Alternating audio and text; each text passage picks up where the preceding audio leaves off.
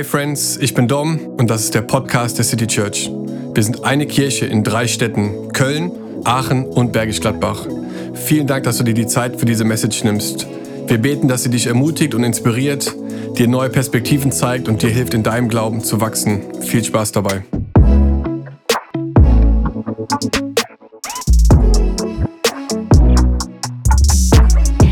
Liebe City Church, liebe Familie, liebe Freunde, vielen Dank, dass ihr heute dazugeschaltet habt am letzten Tag des Jahres. Ich freue mich, dass ihr dabei seid. Ich hoffe auch, dass ihr den Weihnachtsgottesdienst genossen habt, dass ihr lecker gegessen habt, dass ihr schön gefeiert habt. Und ich hoffe, dass euch auch, genauso wie mir, bei diesem Gottesdienst nochmal ganz bewusst geworden ist, dass Gott mit uns ist, dass er hinter uns, neben uns und vor uns ist. Und ich bin so dankbar für unseren Gott Immanuel. Das ist der einzige Gott da draußen, der nicht von uns erwartet, dass wir uns den Weg zu ihm erarbeiten, sondern dass unser Gott Yahweh derjenige ist, der die Arbeit geleistet hat und uns dort begegnet, wo wir sind. Ich bin so dankbar dafür. Danke, Jesus. Wenn ich an den Weihnachtsgottesdienst vorbei und noch ein bisschen weiter zurückspule, dann stehe ich wieder in der Stadthalle in Mülheim, wo wir das Visionswort für 2024 gedroppt haben.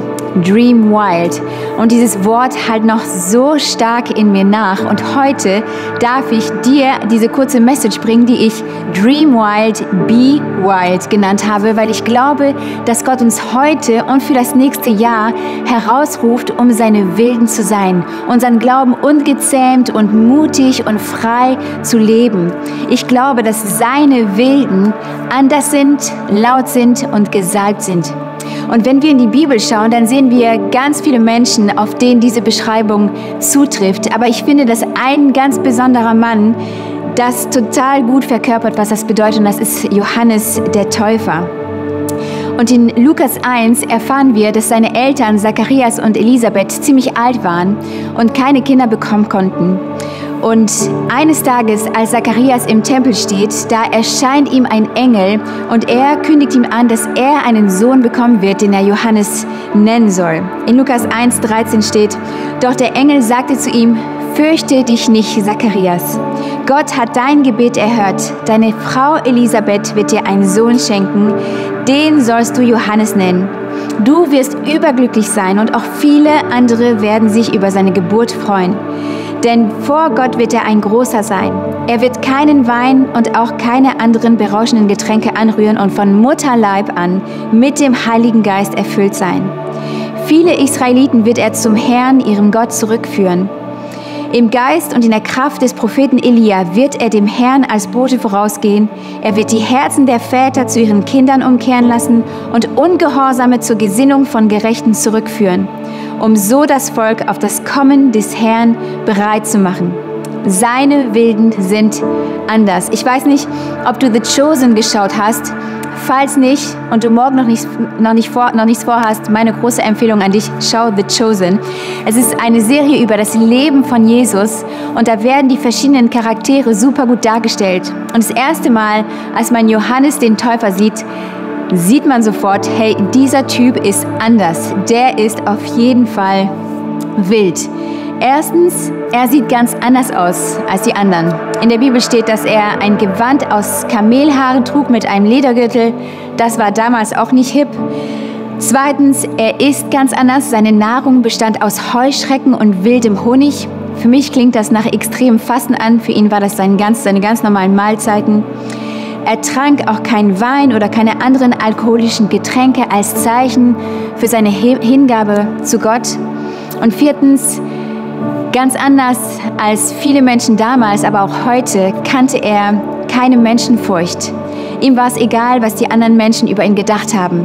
Er war so mutig und so kühn, so so, ihm war sein Mandat und sein Auftrag so bewusst, dass es ihm nichts ausmachte, religiöse ähm, Machthaber herauszufordern und ihnen zu ihre Denkweise und ihre Sünde herauszufordern oder auch andere Herrscher auf ihre Fehler hinzuweisen. Ich glaube, dass er in diesem Punkt ganz anders war als sie, weil es ihm nicht darum ging, sich selber groß zu machen, sich selber einen Namen zu machen, sondern den Weg vorzubereiten für den, der nach ihm kam. Und das ist Jesus. Johannes der Täufer war anders, weil die Botschaft, die er trug, anders war. Sein Glaube und sein Auftrag war so konträr zu der Message der Welt, dass es sich auch an seinem Aussehen, an seiner Art zu reden und zu denken sichtbar wurde. Ich bete für das kommende Jahr, dass auch du anders bist, weil die Botschaft, die Gott dir anvertraut hat, anders ist als die Message der Welt. Es ist eine Botschaft von Hoffnung in Hoffnungslosigkeit. Es ist eine, eine Botschaft von Freiheit, wo Menschen gefesselt und gefangen sind. Es ist eine Botschaft von Frieden in einer Welt von Rastlosigkeit, von bedingungsloser Liebe. Die Botschaft, die du trägst, ist nicht von dieser Welt. Siehst du anders aus als alle anderen? Machst du irgendwie die Dinge immer anders als die anderen? Ich will dich ermutigen, das ist ein gutes Zeichen. Gottes Wilden sind anders. Und du bist auch ausgesondert. Und umso klarer und umso bewusster uns wird, dass die Message, die Botschaft, die uns anvertraut ist, wichtig ist und so besonders ist, umso leichter wird es uns fallen, ein Leben zu leben, was ausgesondert ist und was ihm gefällt. Und dazu auch gleich eine herzliche Einladung zu unseren 21 Tagen des Gebets und Fastens. Immer am Anfang des Jahres sondern wir diese Zeit aus, diese drei Wochen, wo wir Gott sagen wollen, hey, dieses Jahr wollen wir dir weihen. Tu du damit, was du möchtest möchtest. Wir legen die Weichen für das nächste Jahr. Und ich möchte dich einladen, dabei zu sein und gespannt darauf zu sein, was Gott zu dir sagen möchte und was er für einen Hunger nach ihm in dir wecken wird dieses Jahr. In Johannes 1.23 steht, ich bin die Stimme, die in der Wüste ruft, mach den Weg frei für den Herrn. Das hat auch Johannes der Täufer gesagt. Er rief die Menschen laut dazu auf, sich von ihren Sünden abzuwenden und sich taufen zu lassen. Und sein Mandat war, die Menschen zu, zu rufen und auf sie darauf vorzubereiten, dass Jesus kommen wird. Ich glaube, dass Gottes Wilden laut sind. Nicht, weil wir Menschen anschreien, nicht laut in Dezibel, aber auf eine Art und Weise, dass Menschen es einfach hören. Dass sie davon hören. Dass sie nicht anders können, als hinzuhören. Gottes Wilden sind laut, weil sie den Weg frei rufen für das Wiederkommen von Jesus.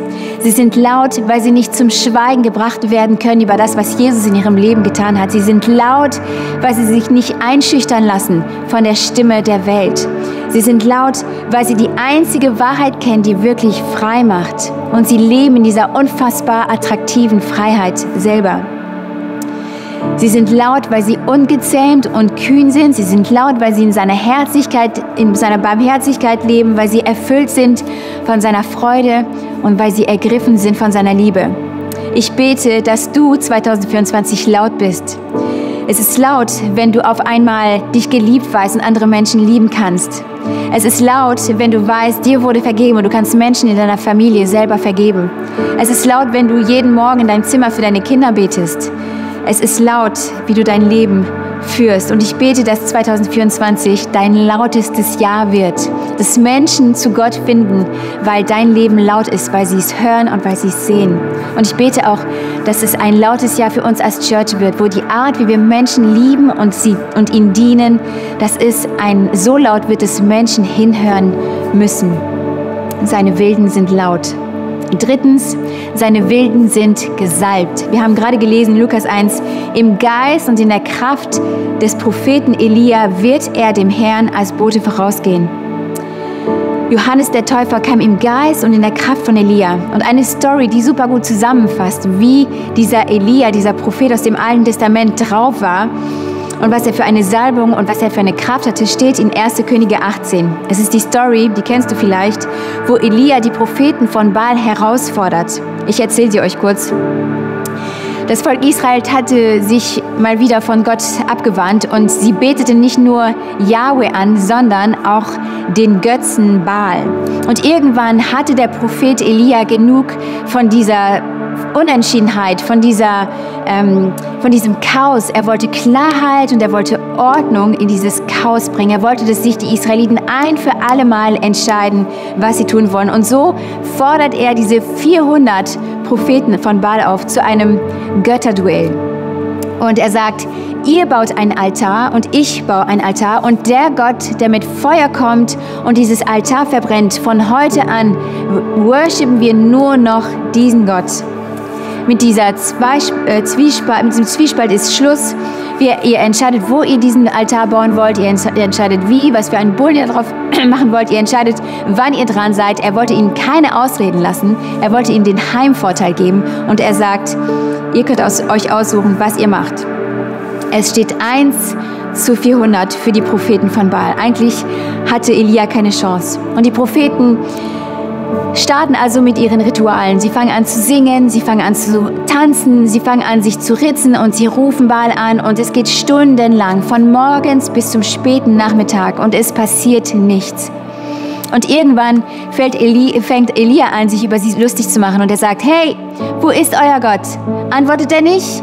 Hat er was in den Ohren? Ist er vielleicht im Urlaub oder mein Favorite? Sitzt er vielleicht gerade auf der Toilette? Eins gegen vier. Und dann passiert nichts und Elia ruft dann die Leute zusammen und er baut den Altar, den die Propheten in ihrem Wahn so niedergerissen haben, wieder auf. Und als es wieder aufgebaut ist, äh, ruft er zu den Leuten und sagt, bringt mir eimerweise Wasser zu diesem Altar. Und er schüttet dieses Wasser auf den Altar. Er macht den, äh, den Rand voll. Und nicht nur ein bisschen, sondern dieser Altar ist triefend nass. Und ich weiß nicht, man muss, glaube ich, nicht bei den Pfeiffinern gewesen sein, um zu wissen, wenn man etwas in Brand setzen möchte, dann macht man es nicht nass. Das ist eigentlich unmöglich. Und ich will dir sagen, egal was du in was für eine Situation du heute steckst, egal wie viel es gerade für den Feind steht, wenn Yahweh, unser Gott, auf deiner Seite steht, dann ist nichts unmöglich. Seine Wilden sind gesalbt mit dem Geist und der Kraft von Elia, mit Autorität und mit der Gewissheit, dass unmögliche Situationen Gottes Spezialgebiet sind, dass er es liebt, Situationen umzudrehen, seine Macht zu erweisen, wenn wir denken, hier geht es nicht weiter. Ich bete, dass du dieses Jahr immer und genau weißt, dass Gott schon gesiegt hat, dass er jeden Kampf gewinnt und dass er auf deiner Seite ist. Ich bete auch, dass du, genau wie Elia in diese Story, wo er den Altar wieder aufbaut, dass du mit deinen Gebeten Dinge wieder aufbaust und wiederherstellst, die der Feind zerstört und gestohlen hat. Vertrauen in deiner Familie, in deiner Ehe, ich bete, dass du Ordnung hineinbringst, wie, ja, wie Elia das in Israel getan hat.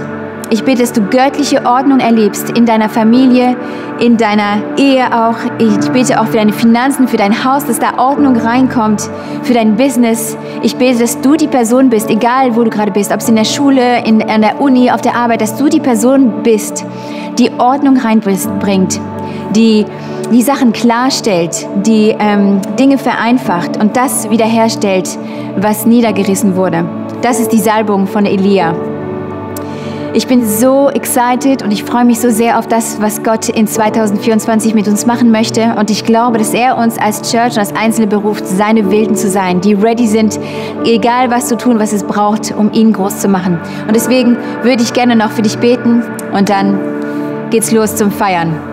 Jesus, ich danke dir so sehr, dass du uns anders gemacht hast, dass du uns berufst, laut zu sein, ein lautes Leben zu leben, dass du uns die Salbung und die Kraft von Elia schenkst, Herr. Ich bete, dass wir uns trauen, anders zu sein, dass du die Ideen, die du uns schenkst, umsetzen können, dass wir frei sind von Menschen, Menschenfurcht, dass wir uns trauen zu erzählen, was du in uns machst, Herr. Ich bete, Herr, für Wiederherstellung von Dingen, die zerstört wurden in der Vergangenheit, Herr, dass sie wieder aufgestellt werden, Herr. Ich bete auch, Jesus, dass du uns, dass du die Ordnung, die, die, deine göttliche Ordnung uns schenkst in unseren Ehen und Familien. Ich danke dir so sehr dafür und ich bete einfach für deinen Segen für das Jahr 2024 auf der Church und auf jeder Einzelne, der hier zu Hause ist. Amen. Amen. Hey Leute, lasst es krachen, feiert schön, genießt die Gemeinschaft mit euren Lieben, die Gemeinschaft mit Gott und wir sehen uns spätestens in sieben Tagen beim Gottesdienst. Bis dann. Hey, vielen Dank, dass du heute zugehört hast. Falls du noch nie persönlich bei uns warst und wenn du in Köln, Aachen oder Bergisch Gladbach lebst, dann laden wir dich ganz herzlich ein. Komm in einen unserer Gottesdienste oder werde Teil einer Live-Group. Und wenn du schon Teil der City Church bist, dann möchte ich dich gerne ermutigen, uns zu unterstützen mit einer Großzügigkeit. Auf citychurch.köln erfährst du, wie du geben kannst. Gottes Segen und bis ganz bald.